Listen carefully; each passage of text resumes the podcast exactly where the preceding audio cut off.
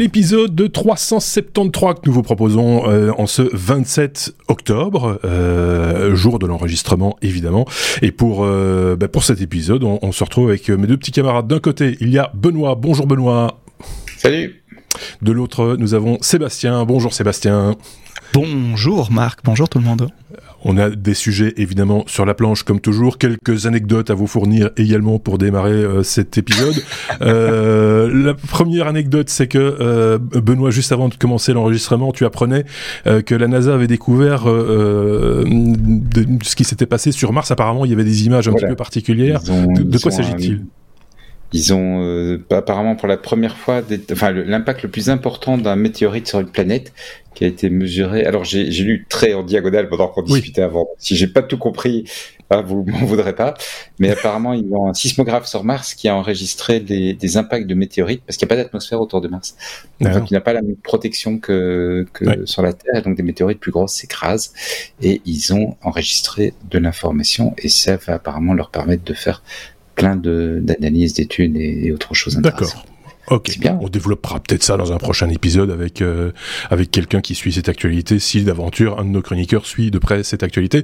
L'autre anecdote, juste pour le signaler en passant, c'est que euh, évidemment pour euh, enregistrer, j'utilise des, des, petites oreillettes, vous voyez, euh, d'un côté et de l'autre, enfin forcément c'est dans chaque oreille, hein, et, et à un moment donné, j'ai entendu un poc dans mon oreille et c'est le bouchon, euh, petit bouchon à ailette de, qui, qui s'est euh, vautré à l'intérieur de, de, mon oreille et que je n'arrivais pas à récupérer. Et donc, j'ai laissé mes petits camarades en plan pendant euh, pendant quelques minutes, le temps d'aller euh, exhumer la, la, le petit bidule qui était bien profond dans mon oreille et, euh, et voilà. Donc, c'était un petit peu fait de chirurgie entre entre en quelque sorte avant cet enregistrement, mais tout va bien. je, je rassure ma famille. seulement je n'écouterai ce podcast que d'une seule oreille, du coup. Voilà, c'est comme ça. C'est un dangereux podcast. Oui, c'est terrible. Mais c'est la première fois que ça m'arrive en 373 épisodes. Euh, et je pense que sur toute ma carrière, c'est aussi la première fois que ça m'arrive. Donc euh, voilà. Je, du coup, avec celle qui me reste, l'oreillette qui me reste, je n'ose pas insister, je n'ose pas pousser un petit peu plus parce que, alors là, si, si, si, si je perds celle-là, c'est fini, je suis mort. Quoi qu'il en soit, je vous propose d'attaquer notre abécédaire. C'est une revue de presse, je le rappelle, pour ceux qui nous suivent pas depuis très longtemps.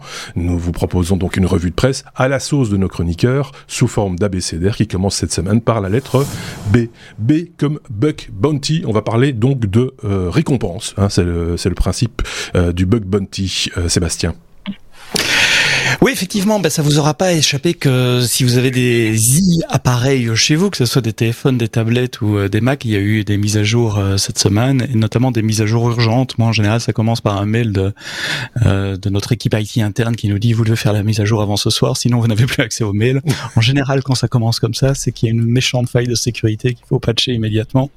Euh, et j'ai trouvé le, la, la, source de ce truc-là, c'est euh, un, un, un, développeur d'une application qui, qui joue un peu avec les AirPods, euh, qui euh, au mois d'août cet été euh, développait une petite application pour analyser le trafic en Bluetooth entre ses AirPods et, et son Mac.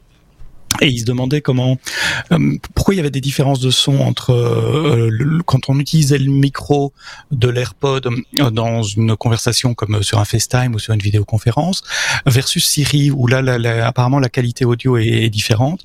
Et il s'est mis à analyser le, le, Bluetooth Low Energy. Vous savez ce Bluetooth dont on parle assez souvent dans les technos, qui est un autre protocole Bluetooth qui consomme moins d'énergie comme son nom l'indique, mais qui permet oui. de faire passer un peu moins de, de données également. Mmh. Et il s'est rendu compte que quand il parlait, il recevait des paquets d'informations euh, sur sa, sa, petite application de, de sniffing qu'il avait écrit pour mesurer le trafic. Et il s'est dit, tiens, c'est quoi euh, cette information-là? Il a commencé à creuser un peu et, et, et visiblement ça s'activait uniquement quand il parlait, notamment quand il parlait à Siri, sans que son application demande l'autorisation d'accéder au microphone, euh, ce qui est normalement euh, le cas pour les applications mmh. Mac ou les applications euh, iOS. Et au fait, il s'est rendu compte que il y avait une faille de sécurité dans le système d'Apple qui oblige les applications à demander la permission pour accéder au Bluetooth, au micro, à la caméra et ces choses-là. Vous savez, ces petits pop-up qui arrivent tout le temps en disant est-ce que vous autorisez cette application? Et que dans le contexte de Siri, avec des AirPods et uniquement avec des AirPods ou l'autre marque, j'ai oublié les, les, les Air trucs que qu'Apple a acheté, et uniquement en Bluetooth, le mécanisme de bypass était, le mécanisme d'autorisation était, était bypassé. Donc il a rapporté ça, il a fait une application de démonstration, il a rapporté ça à Apple au mois d'août, euh, le 26 août pour être précis. Le 29 août, il a reçu confirmation d'Apple qu'ils investiguaient, et euh, le 24 octobre, donc cette semaine, le, euh, le correctif est sorti à la fois pour iOS, iPadOS et euh, macOS, avec des tas d'autres. Hein. Il y avait d'autres d'autres mhm. choses aussi, euh, mais notamment celui-là. il a vérifié évidemment et ça marche. Et il nous annonce que le lendemain de la sortie du logiciel du patch, il recevait 7000 dollars US sur son compte de la part d'Apple, ce qui est sympa pour une personne individuelle. Pour Apple, c'est enfin moi je trouve ça un peu peu par rapport à une vulnérabilité qui était probablement exploitée et qui permet plus encourageant, on va dire, à tout le monde de capturer, enfin à tout le monde, à toute application qui a accès au Bluetooth, donc elle a quand même dû demander l'accès au Bluetooth, euh, de capturer euh, le flux, le, son qui vient des AirPods quand on parle à, à Siri. Euh, ce qui était intéressant comme, comme problème de sécurité. Mais souvent dans, dans, dans les technos, enfin moi je viens avec des, des, des, trucs de sécurité, on explique le risque, etc. Et là dans le blog post, et vous avez trouvé le blog post dans les notes du podcast, le gars expliquait comment il a trouvé. C'est pas un hacker, c'est pas un mec qui cherchait à craquer le système, c'est un développeur d'application qui analysait du trafic, qui a remarqué un truc euh, un truc bizarre, un truc pas normal et qui a creusé. Et de fil en aiguille, il est arrivé à ça. Et puis on parle jamais de la fin non plus. On dit ah il y a un bug, etc. Là euh, on vient avec la description du comment, du pourquoi comment il l'a trouvé, le patch qui est arrivé cette semaine et le paiement qui est arrivé aussi. Donc ça marche le bug bounty. Oui. Oui, oui c'est ça. je voulais dire, euh, Apple aurait pu être plus encourageant pour justement encourager ceux qui euh, euh, sont, ont, les compétences et ont du temps pour pour aller en quête de ce genre de de soucis, de, de, peut-être y aller plus volontairement. Mais ceci étant dit, combien? 7000 dollars ou 9000 dollars? 7000 dollars. Ça fait 7000 euros à peu près. Je sais pas combien de temps ça lui a pris au garçon, mais je pense que c'est quand même plusieurs au, plusieurs tarif horaire, ah, quand même. au tarif horaire, ça reste une première journée pour pour la première partie d'investigation et puis créer les outils pour sciemment reproduire. Il a dû aussi découvrir quel était l'encodage audio qui était utilisé parce qu'il voit passer des bits et des bytes, mais il a dû prouver que c'était de l'audio. Donc en, creusant un peu, il a trouvé que c'était un système d'encodage que je connaissais pas qui s'appelle Opus. Euh, le temps d'intégrer la librairie Opus, de décoder, trouver où il faut commencer à décoder pour pas prendre les métadonnées, etc., de décoder le son. Euh, voilà, ça c'était une deuxième journée de travail. donc on, voilà, on peut estimer au moins deux jours qu'il dans, dans son blog, probablement un peu plus. Euh, peut-être une petite semaine quand même. Je sais pas ce que ce que, les consultants, enfin les boîtes qui, parce qu'il y a des boîtes hein, qui testent des applications, euh, des boîtes tierces, je veux dire, qui font qui font ça. Je sais pas quel est leur euh, tarif horaire, mais je pense que ça reste quand même, euh, généreux. Quoi qu'on, enfin, je sais pas ce qu'on pense Benoît. Benoît. Oui, non, c'est vrai que tu sais, en même temps, voilà, il, le, mec, qui visiblement ici, il a fait ça parce qu'il était un petit peu curieux. Il, il gagne 7000 dollars. Il faut pas, il, a, il doit être content. il faut pas cracher dessus. C'est c'est plutôt une bonne chose quand même. Ouais. Donc, euh, alors vous avez raison qu'on pourrait discuter qui pourrait gagner plus. Mais bon, voilà, c'est c'est même pas comme s'il avait. Euh, comment dire, euh, c'est pas son métier, c'est pas. Oui, et puis il a pas, il a pas découvert le vaccin contre le Covid, quoi non plus. et, franchement, pour tes mails, je vois pas pourquoi ça gênait l'accès à tes mails. Hein. oui, c'est ça. bon, ben, euh, ok. Ben, Bug Bounty, on est revenu du coup sur le principe. Hein, on en parle de temps en temps, ça arrive de temps en temps encore. C'est, on peut pas dire qu'il y ait une grosse pratique du bug boot. on, le provoque pas quoi. Hein. c'est ça arrive quand ça arrive quoi. Et puis euh, là on en mhm. parle dans l'actualité. Euh, je me rappelle d'un gamin, je pense qu'il avait 16 ans, qui avait trouvé une faille euh, du côté de Microsoft. Et Microsoft avait été assez généreux avec. c'est un garçon qui venait d'Inde, si je ne dis pas de bêtises. Il avait découvert une faille quelque part et, Bill Gates à l'époque, encore à, son époque, avait été assez généreux avec avec le garçon. Si ma mémoire est bonne. Bon, allez, on passe à la suite. La lettre C, comme euh, Coffee Bee. J'imagine que c'est comme ça qu'on dit, Benoît, Coffee Bee. Bah oui, bien bah, sûr. De quoi s'agit-il? Alors, de quoi s'agit-il? C'est une technologie, mais euh, beaucoup plus, on va dire, euh, matérielle que ce qu'on vient d'évoquer. mais c'est un, un type de, produit qu'on voit petit à petit arriver et qui que moi je, suis avec euh, beaucoup de curiosité et pour la première fois ça ça pour enfin, ma connaissance ça arrive dans un produit grand public qu'on vend en Europe et tout ça donc je voulais vous en parler de quoi s'agit-il? Ce sont des balles de café des petites balles de café Euh, vous savez qu'il y a les, capsules euh, bien connues de Nespresso pour, euh, pour faire son espresso. Il y a d'autres d'autres marques, d'autres produits d'ailleurs. Et ces, ces produits, c'est quand même un gros marché. Il y a beaucoup de boîtes qui essaient de, de s'emparer de la, de la place de leader que tient Nespresso, y compris Nestlé. Mhm. qui a lancé un produit concurrent à Nespresso parce qu'il n'y a pas de raison.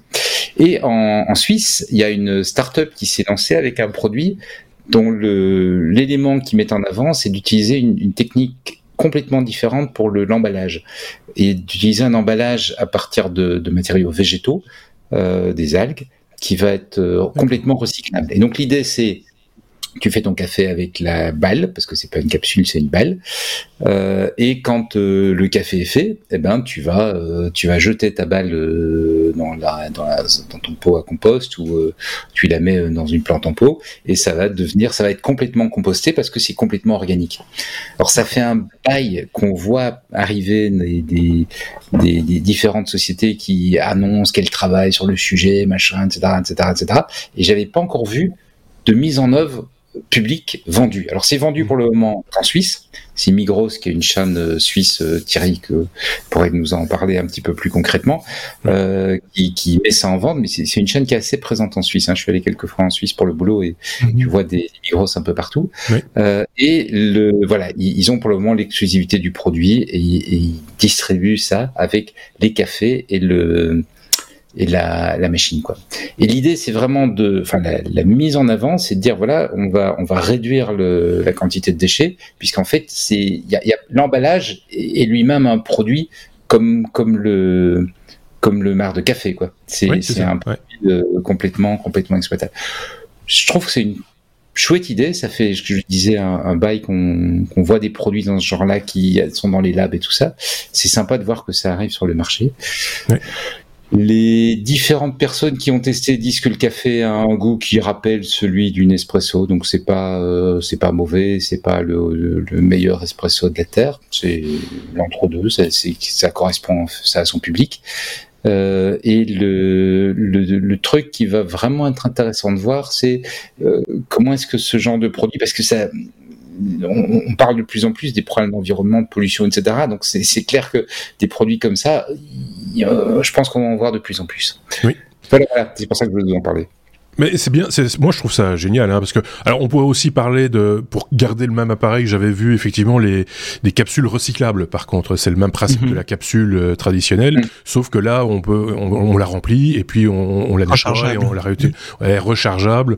Euh, je, ne, je ne sais pas si le, le, fabricant originel est tout à fait d'accord avec le principe. Euh, je me rappelle qu'il avait déjà euh, contré ça en rajoutant des petites griffes à gauche à droite pour éviter que voilà. Enfin bref, euh, tout ça était des histoires de, de, de gros sous on, s'en doute et de gros chiffres aussi, puisqu'on apprend quand même que 100 000 tonnes de déchets sont produits par ces petites capsules. Euh, donc près de 70% est rejeté donc à, la poubelle. Il n'y a que 30% qui suivent les circuits de, de, de, de recyclage. Donc euh, c'est quand même important. Ça, ça, ça fait des masses. C'est de l'aluminium. On sait bien que l'aluminium, ben, c'est coûteux à, à, à, fabriquer. Euh, ça consomme énormément d'eau et puis euh, c'est coûteux, très coûteux aussi à recycler. Et donc voilà, cette solution-là me semble ça me donne envie de reprendre une machine à expresso, même si c'est un café, un expresso un peu moyen. Moi, ça me, ça, ça, ça peut, ça peut m'aller quoi. Je sais pas ce que vous en pensez chez vous. N'hésitez pas à commenter, euh, comme toujours, euh, cet épisode et ces news que vous proposent nos petits camarades. Évidemment, comme tu le disais là tantôt, Sébastien, on met les liens en description puisque toutes nos sources sont à votre disposition pour pour en découvrir plus et pour aller plus loin, donc n'hésitez pas à aller piocher dedans. On est à la lettre E, Sébastien, c'est à ton tour de parler d'émulateurs quand des passionnés émulent en JavaScript. Tu vas nous détailler ça, évidemment. Les émulateurs, c'est pas nouveau. Hein. C'est une technologie qui permet de, de, simuler du matériel de manière à ce qu'un logiciel qui tourne au-dessus de cet émulateur pense qu'il est sur du matériel euh, natif. Donc, vous mettez un système d'exploitation, Windows par exemple, sur un émulateur. On appelle ça aussi une machine virtuelle. Euh, voilà, il y a des petites différences. Hein. Je vais pas rentrer dans les détails. Les puristes me reprendront. Je suis certain que je vais avoir des commentaires sur YouTube entre les, les émulateurs et, euh, et, et, les machines virtuelles. Mais euh, un des avantages des émulateurs, c'est qu'ils peuvent passer d'une, euh, ils peuvent traduire des instructions machines aussi. Donc, on peut faire tourner euh, une application Intel sur euh, des, processeurs ARM ou vice versa ou d'autres types d'architecture. Bref, il y a des gens qui se sont amusés à faire ça en JavaScript, pourquoi pas, euh, des gens qui ont du temps. et surtout quelqu'un qui s'est amusé à, à, packager tout ça de façon à ce que ça soit facile à consommer, parce que c'est bien d'avoir un émulateur de PC ou un émulateur Motorola, machin chose écrit en JavaScript, mais euh, quand on va regarder les pages GitHub de, de, ces projets, il faut avoir autant de temps qu'eux pour pouvoir télécharger, installer, trouver une image d'OS, booter le truc, etc. Donc il y a quelqu'un qui a pas packagé tout ça euh, et il a énormément de crédit. Il est très modeste. Il dit 99% euh, du travail vraiment dur a été fait par les autres. Moi j'ai tout mis ensemble, mais il a pris Electron. Electron, si vous vous souvenez, c'est cette euh, interface, c'est cette ce framework qui permet de faire des applications euh, multiplateformes qui est lui-même écrit en JavaScript. Electron, vous l'utilisez, vous l'avez sur votre PC si vous utilisez Visual Studio Code. Si vous êtes développeur, vous avez Electron. Mhm. Vous avez Slack, euh, c'est Electron, euh, Facebook Messenger, euh, pas, pas sur portable, hein, mais sur, sur PC et, Mac, c'est. Electron. Pardon. Donc tout ça, ce sont des applications qui sont faites avec Electron. Et donc lui, il a pris Electron il a mis un émulateur dedans et puis il a trouvé, je sais pas trop comment il a fait, euh, des images. Enfin, je me doute de comment il a fait. C'est pas très légal, c'est ça que je veux dire. Des images originales de Windows 95 ou de système euh, macOS euh, avant macOS 10, donc euh, le, le, le, vrai original macOS. Et il a fait deux applications à télécharger euh, de sa page GitHub. Ça s'installe, on, la met dans, dans son folder application sur Mac, mais ça marche sur Linux et Windows aussi.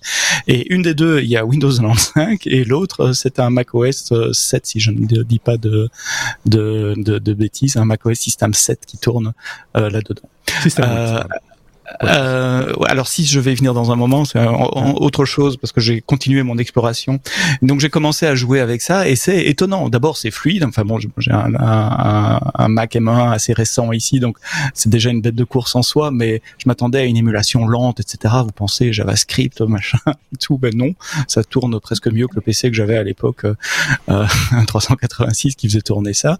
Euh, ça m'a replongé dans un peu de nostalgie de voir Windows 95, le menu Start, euh, de voir euh, il y a Netscape qui est installé, évidemment il marche pas, euh, même si le réseau marcherait, la plupart des, sites web euh, ne, supportent plus le, SSL de l'époque, mais de revoir l'icône de Netscape et le, splash screen de Netscape avec la, roue de, la barre pour naviguer les bateaux là, ça m'a ça m'a arraché presque une petite larme. Et puis j'ai commencé à regarder, mais d'où vient ce, ce, mec Il a tout packagé, il est génial, mais il, il prend ça tout. Et donc j'ai été voir les projets sources qu'il a utilisés, et je suis tombé sur un deuxième truc qui m'a encore plus bluffé. Euh, c'est un macOS System 6 qui tourne dans le navigateur. Si vous regardez la vidéo du podcast, c'est ce que Marc a à l'écran pour le moment. Sinon, allez voir le lien dans les notes du podcast. Et donc là, vous n'avez même rien à installer. C'est votre navigateur et c'est macOS System 6 qui tourne dans votre navigateur. Ils ont mis Photoshop, ils ont mis SimCity. J'ai perdu une heure cet après-midi. Je, vais rendre un document, je le rendrai demain euh, parce que j'ai passé une heure à jouer à SimCity cet après-midi sur macOS System 6. Je sais, c'est c'est dur à croire si on prend le truc hors contexte comme ça. J'ai découvert des trucs sur SimCity que je soupçonnais même pas. Il y a des gens qui ont fait des plans de villes existantes, Paris, Londres, etc., qui sont aussi dans l'émulation. Donc on peut ouvrir Paris et on reconnaît Paris avec la Seine, avec les principaux musées, le bois de Boulogne, les parcs et tout. C'est de la folie et ça va vite. Euh, euh, je m'attendais à un truc réactif, lent et que, mais non, les sons ils sont, la souris, enfin tout fonctionne bien. C'est un peu petit sur l'écran parce que je, sais plus, c'est la, enfin c'est la résolution originale quoi, 600 et quelques. Donc sur mon écran ça fait un petit carré au milieu. mais c'est euh, c'est épatant. Voilà, si vous avez envie de jouer à SimCity ou voir Photoshop tourner sur un macOS System 6 dans votre navigateur, euh, j'ai essayé avec Firefox, j'ai pas essayé avec d'autres, mais enfin a priori ça devrait fonctionner sur n'importe quel navigateur moderne. Voilà, il y a des gens qui ont beaucoup de temps et euh, je leur dis merci parfois parce que c'est amusant de, de retourner. Ça, fait un peu de ce qu'on appelle du rétro computing et c'est très sympa.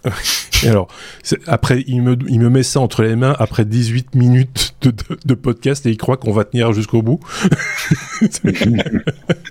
non, c'est marrant comme tout. On a mis le lien évidemment et, euh, et, et, vous allez pouvoir vous amuser, euh, mais vous, vous, gardez ça sur le coude gentiment et vous écoutez le podcast jusqu'au bout parce que parce que sinon vous allez arrêter après 18 minutes, 19 minutes maintenant. Non, non, euh, c'est une chouette idée et ça marche bien. C'est vrai que c'est bluffant. Euh, belle découverte. Euh, rien à dire de plus. Peut-être Benoît non, c'est comme quoi JavaScript, c'est un langage qui est vraiment très efficace. Hein. Complet. Il a, il a cette, euh, cette, perception de ne pas être efficace et c'est complètement injustifié. Et c'est tellement bien puisque c'est le client qui paye la note d'électricité. Donc il n'y a aucun souci de ce côté-là. On passe à la lettre suivante, la lettre K.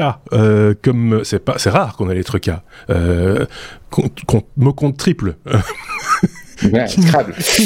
Kindle, Benoît. Euh, on parle de la Kindle Scribe. C'est la première euh, des tablettes avec. Euh, bah, tu vas nous dire avec quoi Voilà, avec un stylet.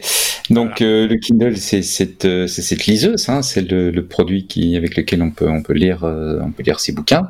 Euh, ça fait ça fait un bail maintenant qu'Amazon a 15 ans. ce produit. 15 ans, ah merci. Merci, c'est. J'ai pensé à toi cette semaine en voyant la news. Écoute, regarde, j'en ai toujours une et euh, j'en suis toujours, euh, je suis toujours fidèle au produit. Euh, donc, au départ, c'est une liseuse. On, lit ses bouquins qu'on achète sur Amazon, et, etc., etc. Et en fait, ce qu'ils ont fait, c'est depuis quelque temps, il y, a, il y, a, un centre de tablettes qui arrive sur le marché avec de, de l'encre numérique, donc des, des tablettes comme le même type d'écran qu'un Kindle, mais avec une tablette. Et l'idée, c'est que tu vas pouvoir écrire dessus. La, la la plus connue peut-être, c'est Remarkable. C'est un produit qui se vend vraiment comme ça. Donc c'est une, une tablette d'une taille un, petit peu grande. C'est pas une liseuse. C'est pas prévu spécifiquement pour lire des bouquins. On peut évidemment mettre un bouquin dessus, mais c'est pas prévu spécifiquement pour ça. Et ça permet de prendre des notes. Ça permet de dessiner. J'ai un collègue qui en a une. C'est hyper fluide. On avait testé la, la, première version euh, chez les technos il y a déjà bien longtemps. Vous, vous retrouverez ça dans les dans les hors séries.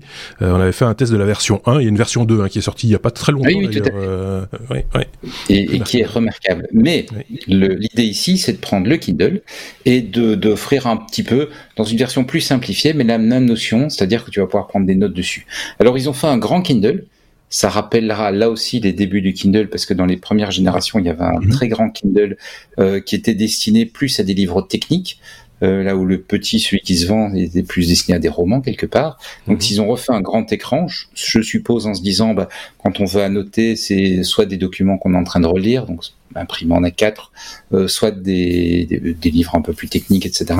Et l'idée, c'est on va pouvoir annoter dessus. Ça semblait vraiment être le premier marché qui vise, mais on aura également la possibilité de prendre des notes. Donc il y aura une option prise note et tout ça petit à petit va s'enrichir des fonctions du cloud Amazon.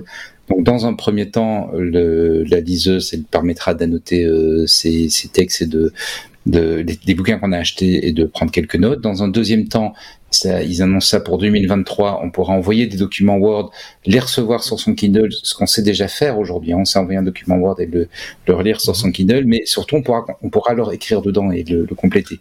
Donc ça, ça, ça va être un, un, élément supplémentaire. Le produit est annoncé pour le 30 novembre, donc pour le moment il est en précommande. La date, je pense, n'est pas choisie au hasard, c'est juste après le Black Friday. Comme ça, ils n'ont pas à faire des promos dessus. Euh, et voilà, oui, attends, il n'y a pas de raison. Donc, ça veut dire que évidemment pas eu l'occasion de le tester. Ce que, ce que j'ai, ce que, ce que je suis très curieux de voir en, quand, quand il sera disponible et qu'on pourra le tester, c'est la réactivité de l'écran. Parce que c'est vraiment un point sur ces produits avec euh, tablette à, écran euh, e-ink, c'est vraiment la réactivité de l'écran. La Remarkable, elle est vraiment extrêmement fluide. Donc ton, quand tu traces le, le stylet, euh, l'écran suit immédiatement. Il y a des modèles où tu as un petit, une petite latence. Et ça, la petite latence, quand tu écris, elle est très très très embêtante. Donc ça, je serais vraiment curieux de voir ce qu'ils ont fait, mais il faut voir aussi sur la, la surface et le, et le, le pen comment ils l'ont étudié parce que euh, je me rappelle de, du test de, de la Remarkable, c'est qu'il y avait comme un toucher euh, genre papier, c'est-à-dire qu'on avait mm. il y avait une espèce de granularité qui donnait quand même l'impression, c'était pas tout lisse comme un iPad par exemple, euh, qui fonctionne très très bien aussi. Moi j'ai pu tester le, système de pen 1 ou le 2 sur un, sur un iPad, c'est assez assez bluffant, mais là c'est peut-être plus pour du dessin que sur, que pour de, la prise de notes. Mm-hmm. Euh, j'ai l'impression. Mm. et donc il faut, faut falloir voir comment comment ils, ont comment ils ont fait ça et euh, voilà c'est euh, voilà. Oui, puis il faut. Je me demande aussi comment ils réexportent après, parce que si on prend des notes, l'idée, je suppose, c'est pour pouvoir se le réenvoyer. Sous quel format? Est-ce qu'ils gardent le format original? Est-ce que c'est un PDF ou pas? Euh, C'est à, creuser. Oui, il y a quelques fonctionnalités qui, existent par mhm. ailleurs, et donc forcément, ça va forcer la comparaison, et donc il faudra s'intéresser à ça d'un tout petit peu plus près mais ça reste un, produit. Alors on pourrait discuter du prix. Euh, on n'est pas là, on n'est pas des vendeurs Amazon. Hein, il faut... 30 euros euh, au prix de départ avec le stylet de base et le moins de mémoire possible. Ouais. Et si tu veux le stylet premium, donc qui a une gomme et un, petit bouton, euh, tu montes à 450. Oui, c'est ça. 64 gigas euh, de, euh, oui, 64 gigas, c'est la, mémoire maximum. Donc euh, voilà, ça, il faut en avoir l'usage. Il hein. faut être clair, c'est pas. Moi, ce que je regrette un petit peu, c'est qu'il le fasse sur un grand écran, parce que je comprends la logique si tu veux annoter un bouquin, mais pour ce qui est de prendre des notes, moi j'aime bien un petit calepin. Ah oui. Ça c'est le, tu vois, le côté prise de notes. Ça c'est un petit peu moins. Je pense que c'est pour qui, que, enfin, que les, gens puissent prendre leur, enfin, il faut voir aussi la précision du, de nouveau du, du, stylet hein, et de et de l'épaisseur du trait. Enfin, j'imagine que tout ça est configurable évidemment, hein, mais euh, euh, oui, enfin, ça c'est. Ça ne veut pas dire pour autant qu'ils vont pas nous demain nous sortir une version de poche ou enfin avec un écran plus petit. Euh, là du coup le bord noir qui, était un peu euh, que toi t'aimes bien hein, quand même euh, Benoît si je me rappelle bien pour la préemption du, de la tablette de voir, un, bord euh, un peu plus épais mm. du côté du côté bah là c'est du côté droit enfin du côté gauche enfin ça dépend. Oui, c'est ça. il suffit de la retourner, en fait. C'est comme les tasses de café, quoi. voilà, tu retournes la tasse de café. ça marche pas bien que l'autre, mais c'est pas grave. Vous m'avez compris. Euh, écoutez, je ne réfléchis que d'une oreille aujourd'hui, donc euh, c'est pas réversible. Euh, donc voilà. Moi, l'objet me tente. J'ai envie de dire. C'est un peu mhm. particulier. J'ai pas ça souvent. Enfin, de temps en temps, j'ai ça, et, et avec l'âge, je l'ai de moins en moins. Mais de temps en temps, je vois un objet comme ça il me tente. Je sais pas pourquoi. Je vais y dormir une nuit dessus et demain j'aurai oublié, mais euh, mais voilà.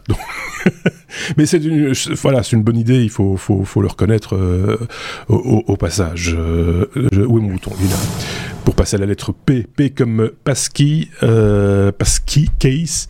Je vais y arriver. Passkey. oui, ou passkey. mais je crois que ça faisait pastis, dans ma bouche. C'était un peu bizarre. bouche d'alcoolique sans doute. Euh, ces fameux passkeys deviennent une réalité, euh, Sébastien, mais tu vas nous expliquer de quoi il s'agit et pourquoi ça devient une réalité. Ça y est, c'est fini les mots de passe. Ouais, une minute de silence pour la fin des mots de passe.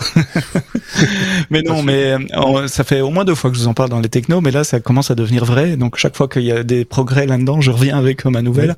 Il y a un an ou deux, je vous avais expliqué euh, FIDO, le protocole FIDO, le FIDO Alliance, euh, ce protocole qui permettait bah, d'éviter les mots de passe justement. Il y a quelques mois, au début de l'année, quelque chose comme ça, je vous avais dit tiens, Apple, Microsoft et Google sont en train de s'entendre pour mettre ça en place. Et eh ben devinez quoi? Il y a le premier site web qui vient arriver euh, au grand public, mainstream, euh, sans mot de passe. Enfin, il y, a, toujours l'option mot de passe, rassurez-vous, mais euh, il y a aussi Passkey, c'est PayPal, PayPal.com aux États-Unis. Donc vous ruez pas sur PayPal maintenant.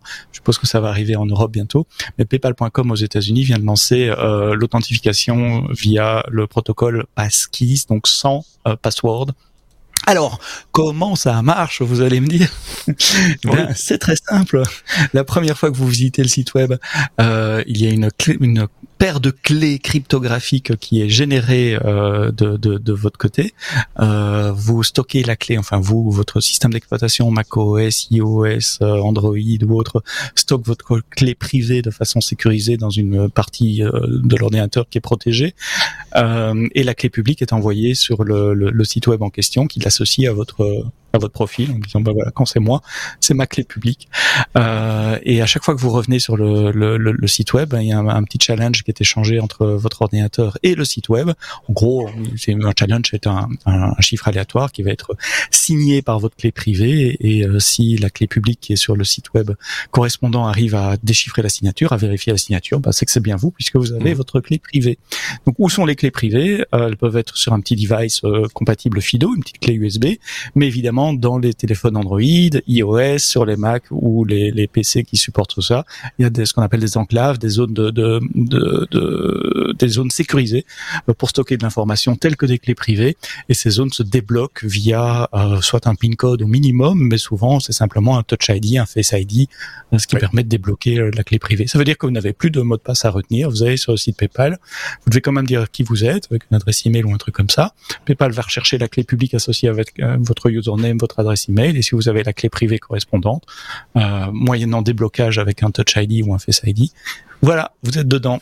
Euh, donc ça évite toute une série d'attaques, ça évite euh, les, les, attaques de social engineering euh, où on essaye de vous faire rentrer votre mot de passe quelque part, parce que si vous êtes redirigé sur un site web qui ressemble à celui de PayPal, bien votre ordinateur va dire ah oui mais c'est pas le site web qui, qui a ma clé publique, c'est pas c'est pas le même, l'URL est pas la même, le certificat SSL n'est pas le même. Et donc, euh, euh, ça évite beaucoup de, types d'attaques de, de, phishing euh, également. Donc, c'est bien. il faut que les développeurs fassent un tout petit effort. C'est compatible entre Windows, Apple, enfin les systèmes d'Apple et les systèmes de Google. Donc c'est à noter euh, également. Il faut voir jusqu'à quel niveau ira euh, l'interopérabilité, évidemment. Et puis il y a toujours une question que je me pose et pour laquelle j'ai pas la réponse, mais je ferai encore une chronique dans les technos quand j'aurai la réponse. C'est euh, qu'est-ce qui se passe quand je change de machine? Est-ce que je dois exporter, penser à exporter ah mes clés privées et Tu fais les questions et les réponses. J'ai plus. non, mais je, peux sortir.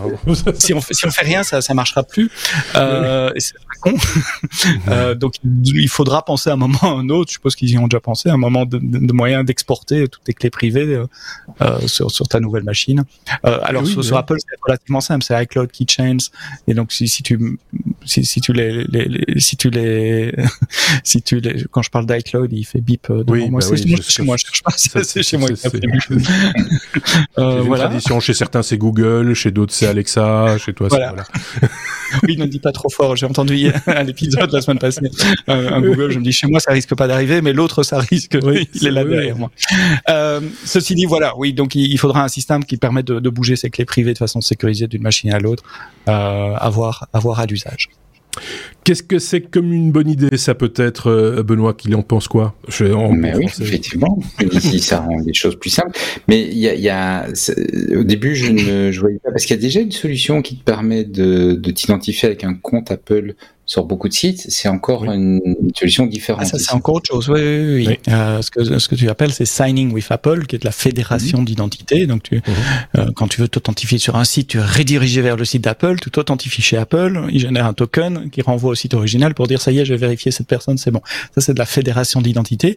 Ici, on parle d'un système où on supprime les mots de passe. Il faut plus de mots de passe pour s'identifier sur euh, quel que soit le, site web. C'est un système de, de clés privées, clés publiques euh, générées euh, de ton côté, clés privées gardées de ton côté, clés publiques gardées sur le, le serveur. Alors j'avais une autre question, euh, mais peut-être que ça m'a échappé parce que tu dis effectivement le, le déclencheur c'est le Face ID ou, le ou, le Touch ID euh, quand on est sous, sous iOS. Euh, quid de, quand on est sur un PC euh, de maison, enfin traditionnel ou, ou, autre, il y a une manœuvre à accomplir ou Ça c'est en dehors du protocole. Chaque vendeur peut sécuriser ses clés privées de la façon dont bon lui semble. Sur Apple, ça sera via les enclaves, la keychain et donc les Touch ID, Face ID. Sur un PC Windows sans son truc biométrique. Euh, il faudra quelque chose. Je suppose que Windows a un système équivalent pour stocker les, les, les mots de passe qu'il qu'il sauve euh, et qui peut le, le, le, le, protéger, probablement avec le mot de passe de session Windows tant que la session est ouverte ou quelque chose comme ça. Ça, ça, ça. ça, dépend de, de l'implémentation du système, souvent le système d'exploitation côté euh, client. C'est à lui de protéger ton trousseau de clés privées et de s'assurer que quand tu vas chercher une clé privée, c'est bien toi qui es derrière le clavier à ce moment-là et pas quelqu'un d'autre, souvent en redemandant un mot de passe ou un code PIN ou une caractéristique biométrique. Bon, bah, euh, si ça peut augmenter la sécurité, enfin, j'ai encore plein de questions, mais je sens qu'on n'a pas encore toutes les réponses. Euh, quid, quid de nos comptes professionnels euh, Une chose, ça pourrait, ceux qui ont plusieurs comptes, ça arrive hein, régulièrement, plusieurs comptes euh, Google, par exemple. Euh, enfin, voilà comment ça va se passer dans ces cas-là, mais j'imagine que les développeurs vont se mettre à la tâche pour remonter les manches. Ouais, là, j'ai vu une, une, démo sur ce coup-là spécifiquement. Tu as, as, une interface de pop-up qui dit ah j'ai plusieurs clés privées pour ce site web-là. Euh, laquelle vous voulez, tac tac, et tu donnes un nom à tes clés privées, la clé pro, la clé personnelle, etc. Bon, euh, Benoît, encore un commentaire ou on peut passer à la suite? Non, on peut passer à la suite. Ah bon, d'accord. je pensais qu'on allait creuser la question encore plus profond, mais non. on passe à la Lettre P, P comme euh, Pat. Euh, oui, c'est un épisode avec Benoît, donc forcément, j'ai des petites surprises. Il y a toujours avec Benoît à boire et à manger, c'est ça qui est bien aussi. Euh, on va parler d'un quizzer passif de la marque Barilla, marque bien connue des gourmets. Voilà, exactement. Et en fait, Barilla, depuis peut-être une ou deux semaines, a lancé une espèce de campagne de pub en disant on peut économiser de l'énergie en cuisant ses pâtes. Et le principe, c'est je vais aller très vite parce que c'est, je vous promets que ça va arriver sur la techno après. le principe, c'est que tu, tu fais bouillir l'eau de tes pâtes, tu mets tes pâtes dedans, tu laisses deux minutes avec le, la flamme ou le, le, chauffage pour que la, pas le chauffage, le, enfin, l'élément chauffant pour que tes, ouais. pâtes continuent à bouillir. Puis tu coupes ça et tu mets un couvercle dessus et Barilla prétend que tu peux économiser 80% d'énergie, ce qui, par les temps qui courent, mon bon monsieur, est quelque chose d'intéressant. Alors, ils ont voulu lancer ça, euh, donc ils ont fait une grosse campagne de pub. Ils ont lancé trois accessoires pour supporter ça. D'abord une, une table disant voilà les temps de cuisson adaptés de nos pâtes. Donc, en fonction de la pâte, les, le temps que tu dois laisser avec le couvercle varie et c'est pas le temps qui est indiqué sur le paquet. Deuxièmement, et c'est de ça dont je veux, je veux vous parler, le cuiseur passif. Le cuiseur passif, c'est un petit gadget euh, que tu imprimes à la maison. Tu prends un Arduino BLE, un, un anneau BLE, tu charges dessus le code que Barilla t'a fourni, tu soudes un petit capteur en dessous, tu montes tout ça dans ton machin que tu as imprimé, tu télécharges l'appli que Barilla a mis à, ta disposition sur euh, le, les différents stores, et tu parles avec ton cuiseur passif qui va surveiller et t'aider à faire ta cuisson. Donc il va te dire quand, quand l'eau bout et que tu peux mettre tes pâtes, il va te dire quand tu peux couper la flamme et quand tes pâtes sont cuites. Ce qui, est, ce qui est absolument, je trouve, euh, gag comme tout. Évidemment, bon, faut manipuler un peu le fer à souder, faut une imprimante et tout ça, donc ça s'adresse plutôt à l'équipe que à Monsieur Tout le Monde, mais, mais moi j'ai trouvé l'idée euh, amusante comme tout, parce que je ne me souviens pas encore, je ne me souviens pas avoir déjà vu une marque grand public, parce que là on est sur un produit complètement grand public, c'est pas un produit tech du tout, hein, euh, lancer une campagne de pub et mettre au centre de la campagne de pub un objet à imprimer chez soi, à fabriquer soi-même avec son Arduino, quoi. Ça c'est, ça j'avais pas encore vu. Ben oui, Juste pour le, Juste pour être complet, euh, ils ont proposé une troisième solution, c'est un chatbot WhatsApp. Donc tu peux aussi euh, sur WhatsApp dire euh, je lance mes qu'est-ce que et, il te prévient quand tu dois aller couper de l'énergie. Voilà. de cuisson de cuisson passive. ouais. c'est le, le cuiseur passif moi qui me qui m'a vraiment en tout cas, pour dépoussiérer une marque, il euh, y a rien de tel. d'un point de vue purement marketing, moi je trouve ça assez bluffant parce que euh, là ils vont chercher quand même un public. Euh, enfin c'est particulier quoi. C'est, euh, enfin je sais pas ce qu'en pense Sébastien, mais je m'attendais pas à ça de la part d'une marque comme celle-là. Je veux dire c'est, ben, on, dit Barilla, mais imaginons d'autres marques de pâtes, Panzani, Soubri. Maintenant il faut citer toutes les marques de pâtes. On est parti. voilà, voilà quel rapport quoi. Enfin c'est assez particulier quand même. Oui. On parle souvent avec nos clients de transformation digitale. Alors c'est un grand mot, mais comment le business peut se réinventer en utilisant les technologies euh, modernes et comment la technologie peut aider à démarrer le business? Bah voilà un merveilleux exemple sur un, un, un créneau qui n'est absolument pas technologique. Enfin quoi, la fabrication peut-être, euh, mais en tout cas la partie euh, consommation ne l'est absolument pas. Et comment elle émettre de la technologie et comment la technologie peut aider à résoudre certains problèmes. je sais pas si c'est un problème, mais en tout cas à, à, à, diminuer le, le pain point comme on dit des, des, des, clients, c'est un super exemple. et, et le, le, site est, est, drôle, enfin amusant, drôle. On va pas non plus exagérer, on se fend pas la gueule, mais mais il est bien fait. Il est technologique lui-même le site quelque part, hein, parce qu'il y a de la vue en 3D, euh, etc. La vidéo euh, de présentation, euh, je sais pas. Qui, franchement, je ne sais pas quel public ils vont chercher, parce que c'est commence avec une jeune femme qui se maquille, on, on dit deux minutes pour se maquiller. Et enfin, ça brasse tous les genres et c'est assez c'est assez bluffant en fait. et ça me donne faim. marche. La prochaine fois que tu seras au supermarché, tu verras ton crayon de pâte, tu verras Barilla et tu te souviendras de cette chronique et tu achèteras des Barilla. Mais c'est, enfin, alors, soit on est, nous, à nos âges, euh, complètement euh, dans la cible et euh, ça a fait mouche, hein, soit ils, soit ils déconnent complètement, ils disent on va à la pêche, on verra bien ce qui va, ce qui va, ce qui va mordre, quoi. C'est, pas une petite campagne, hein, parce qu'ils ont dû, ils ont dû concevoir le, le gadget, alors le mettre en open source et tout, ça c'est pas compliqué pour eux parce que c'est pas cœur de produit, c'est pas un produit qui est essentiel pour eux. Donc le, le, côté avoir euh, distribué le, le produit, c'est c'est pas un gros problème. Mais ils ont quand même dû faire la, la conception du produit, la conception du logiciel, tout le site et la traduction multilingue, hein, parce que le site il est dans euh, toutes les langues. Hein. Donc c'est c'est quand même, mais comme tu dis, avec quand même un et, puis toute cette réflexion pour dire, il y, a une étude scientifique derrière pour calculer l'économie de 80% d'énergie et compagnie. Ouais.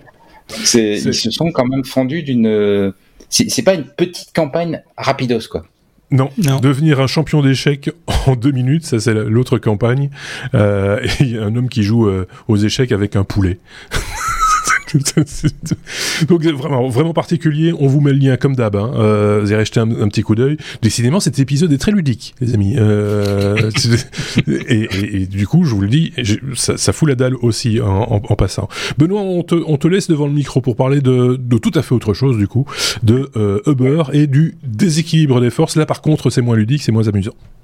Effectivement, c'est moins ludique, c'est moins amusant. C'est pour parler, mais je, ça va être assez rapide parce qu'il y a pas. Je pense que c'est un sujet important, donc il faut l'aborder, mais il est assez court.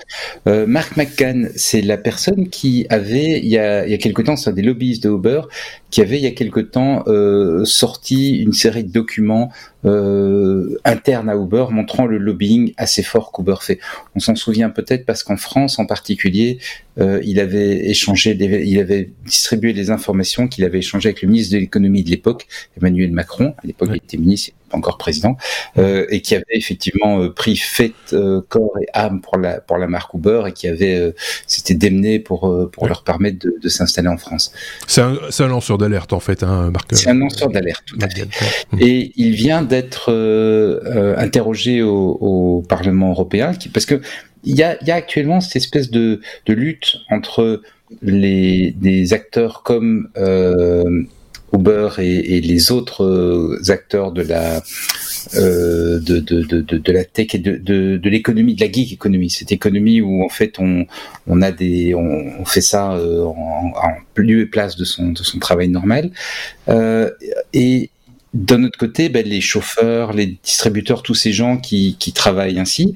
Et il y a, y, a cette, y a cette espèce de dualité en ce moment. Le législateur s'y intéresse, euh, propose des choses, s'arrête, revient en arrière et tout. Et donc les, les députés européens euh, sont venus en disant, ben, on voudrait comprendre un petit peu. Ils l'ont interviewé et il a il a dit quelque chose de, enfin, il a, mis en garde sur deux points qui sont importants, auxquels on ne pense pas nécessairement. Il y a un déséquilibre de force colossal entre le chauffeur Uber et la marque Uber. Il y a bien sûr le déséquilibre qu'on connaît avec un côté la maîtrise de l'algorithme et de l'autre côté bah, le, chauffeur à qui on dit euh, tu vas là, tu vas là, tu vas là et qui n'a aucun contrôle là-dessus. Mais on a aussi euh, et c'est pas neutre, un déséquilibre en, matière de, de, rapport de force, parce que Uber peut, c'est ce qu'il dit, euh, sans problème traîner les, ses chauffeurs en justice pendant, pendant des années, des années, des années, là où les chauffeurs ne regardent pas, ils en ont impérativement besoin.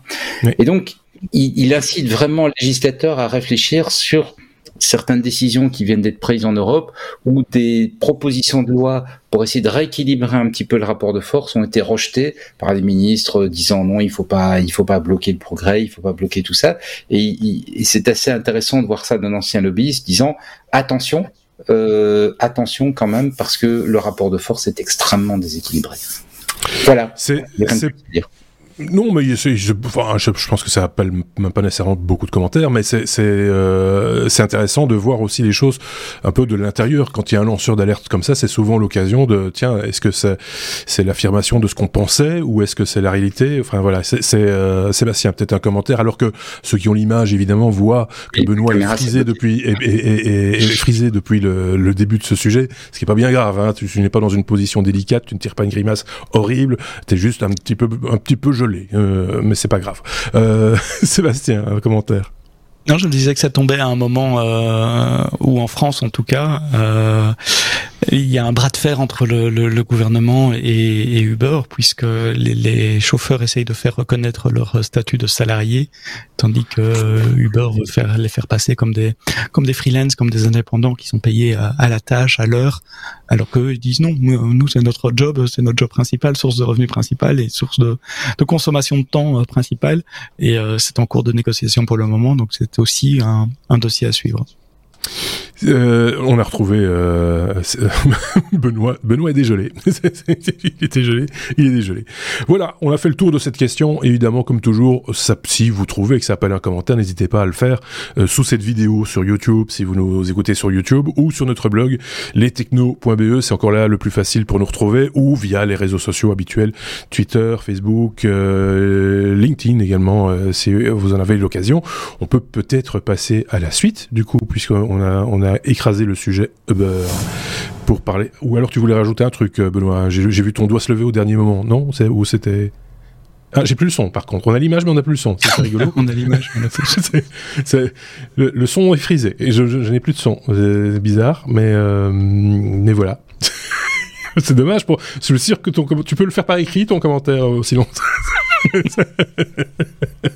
on est désolé. Euh, franchement, c'est pas chez moi. C'est manifestement euh, il y a un problème de son. Donc euh, on, voit ta lèvre bouger, mais voilà, ceux qui ont l'habitude de la... ceux qui ont l'habitude de, de la lecture labiale comprendront. Donc on est à la lettre V. Décidément, cet épisode est particulier. V comme Volterra. Sébastien, de quoi s'agit-il? N'oublie pas de balancer le jingle euh, V Volterra.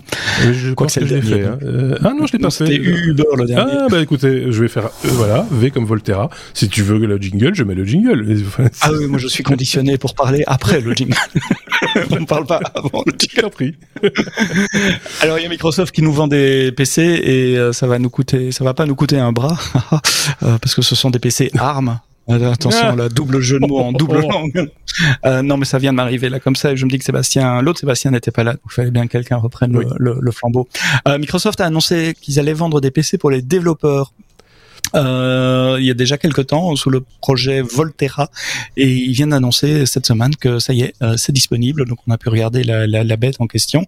Euh, ce sont des, des, petites boîtes avec un processeur ARM dedans, avec des Snapdragon 8CX Gen 3. Me demandez pas ce que c'est euh, parce que je suis pas spécialiste d'architecture ARM, mais enfin ce sont des processeurs qu'on retrouve dans les Surface Pro 9, 512 Go de stockage, 32 Go de RAM, donc des belles petites machines pour des développeurs, bardées de ports USB, display, display link et autres. Il y a un port Ethernet euh, câblé, donc euh, pour la mettre sur le, le, réseau. On peut mettre jusqu'à 4 écrans 4K euh, dessus, euh, plus clavier souris évidemment. Donc des, des, des belles petites machines de euh, développement avec Windows euh, version ARM qui tourne dessus et surtout toute la chaîne d'outils de, développement pour ARM depuis Visual Studio Code, des outils de compilation, de débogage, etc. Donc il y a un vrai push de la part de Microsoft pour se mettre à développer, pour que les développeurs se mettent à développer euh, sur ARM et je me demande pourquoi. euh, alors évidemment il y a la Surface Pro, il y a des trucs comme ça, on pourrait dire c'est pour ça. Ou est-ce qu'ils travaillent vraiment? Euh, de façon plus ou moins ouverte, puisque s'ils vendent ce genre de machine, c'est que il y a, bah déjà il y a du Windows qui tourne euh, sur ARM, qu'il est semi-public et qu'ils encouragent les développeurs à le faire. Donc on peut s'attendre peut-être à avoir un peu plus de choix euh, de PC Windows prochainement avec des, des, des PC ou des laptops ARM qui reviendraient aussi. La petite bête coûte 600 dollars, ce qui Enfin, moi, j'ai pas de référence dans le monde de PC, donc je peux pas dire si c'est cher ou pas, mais d'après les articles que j'ai lus, par rapport ça, semble honnête par rapport par à rapport à, un, par rapport à un Mac Mini, au hasard. au hasard. Je, dirais, je dirais que c'est dans les prix, c'est même un peu cher. Euh, le mode, d'expression de Benoît pour l'instant, vous ne l'entendez pas, euh, forcément on ne l'entend plus, je ne sais pas pourquoi, mais il sourit béatement. Donc euh, je prends ça pour une approbation. Et évidemment, euh, Benoît, et un pouce levé, le confirme, merci. non mais voilà, ça ressemble quand même furieusement à un Mac mini, aussi bien sur l'architecture aujourd'hui par rapport au M1 et au M2. voilà, mais c'est très bien, hein, je veux dire, je, ne me lancerai pas dans une critique de... C'est une machine qui dessine aux développeurs, hein. il la marque comme ça, il l'appelle comme ça, ça s'appelle Windows DevKit, donc c'est bien clair que c'est pas une machine grand public. Alors rien n'empêche évidemment le grand public, à mon avis, de l'acheter et de l'utiliser, sauf qu'il y aura pas beaucoup d'applications euh, Windows ARM à ma connaissance, euh, à part des applications pour les développeurs pour le moment. Oui, c'est ça. C'est pour la, des, des, éditeurs, etc., ou des émulateurs qui vont permettre de, effectivement de, de faire des choses avec. Oui, ben c'est ce qu'on attend d'eux euh, avant de, de, mettre ce genre de machine sous cette configuration-là ou une autre euh, entre les mains de tout le monde. Du coup, euh, c'est un peu. Ce qui me semble intelligent aussi, parce que c'est le problème de la poule et de l'œuf. Hein. Les gens vont pas aller sur l'ARM s'il n'y a pas d'application. Il y aura pas d'application s'il n'y a pas des, des, des un, un, marché de masse pour vendre euh, ces applications. Et donc le fait de, de, enfin de donner, de vendre à un prix normal des machines pour les développeurs, bah, ça permet aux développeurs déjà de, de, de, porter leurs applications. Je suppose que des gens comme euh, Adobe et tous les éditeurs logiciels importants euh, vont regarder ces machines de, de très près si, si ce n'est qu'ils ont déjà peut-être commandé ces machines également. Je suis content parce que Benoît a retrouvé son micro et, et son avis m'intéresse. Exactement. Je pense que ça marche de nouveau. oui, oui ben voilà. euh, c'est l'effet, c'est l'effet meeting en fait. Tu sais, euh, je suis en mute, euh, je découvre c'est le truc, je vois la mode.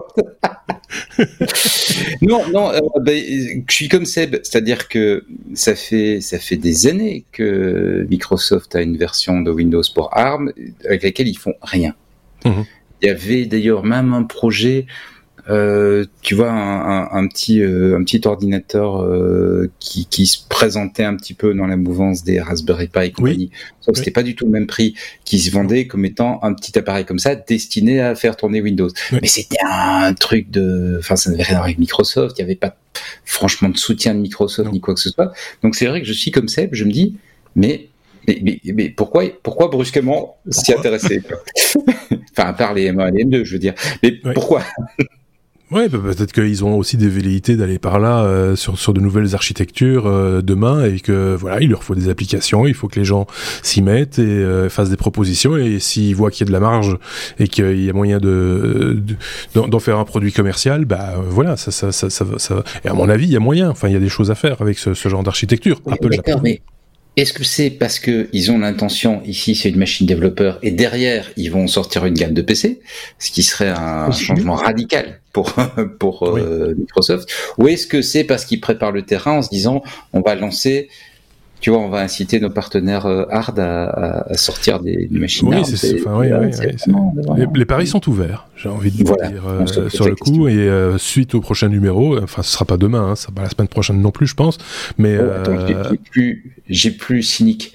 C'est pour que tu puisses faire tourner Windows sur ton sur ton macOS, sur, le, sur un, Mac Mini M1, sur les M2.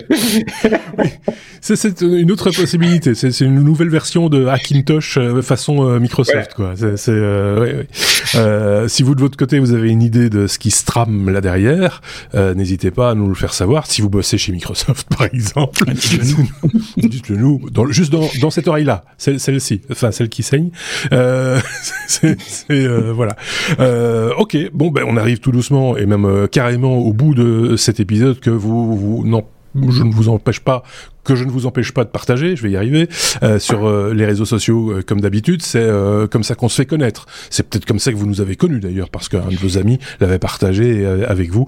Donc faites-en de même avec vos amis si vous le pouvez. Vous le savez, on essaye toujours de terminer avec une petite citation, question de vous faire un tout petit peu réfléchir en attendant le bonus qui arrive très prochainement. Vous le savez, il reste un bonus d'une quinzaine de minutes parce que ces deux garnements ont encore des choses à dire. Mais avant cela, la petite citation qui est signée cette semaine Albert Einstein. Il n'existe que deux choses infinies, l'univers et la bêtise humaine, mais pour l'univers, je n'ai pas de certitude absolue. Voilà qui fait sourire encore mes petits camarades. Euh, donc réfléchissez bien là-dessus. Je pense qu'il y a matière aussi. On va se dire, euh, bon, on va se dire à la semaine prochaine, euh, du coup, et euh, à très vite pour le pour le bonus si, ça se il est déjà peut-être disponible. Hein. Allez jeter un petit coup d'œil. À très bientôt. Salut. À bientôt.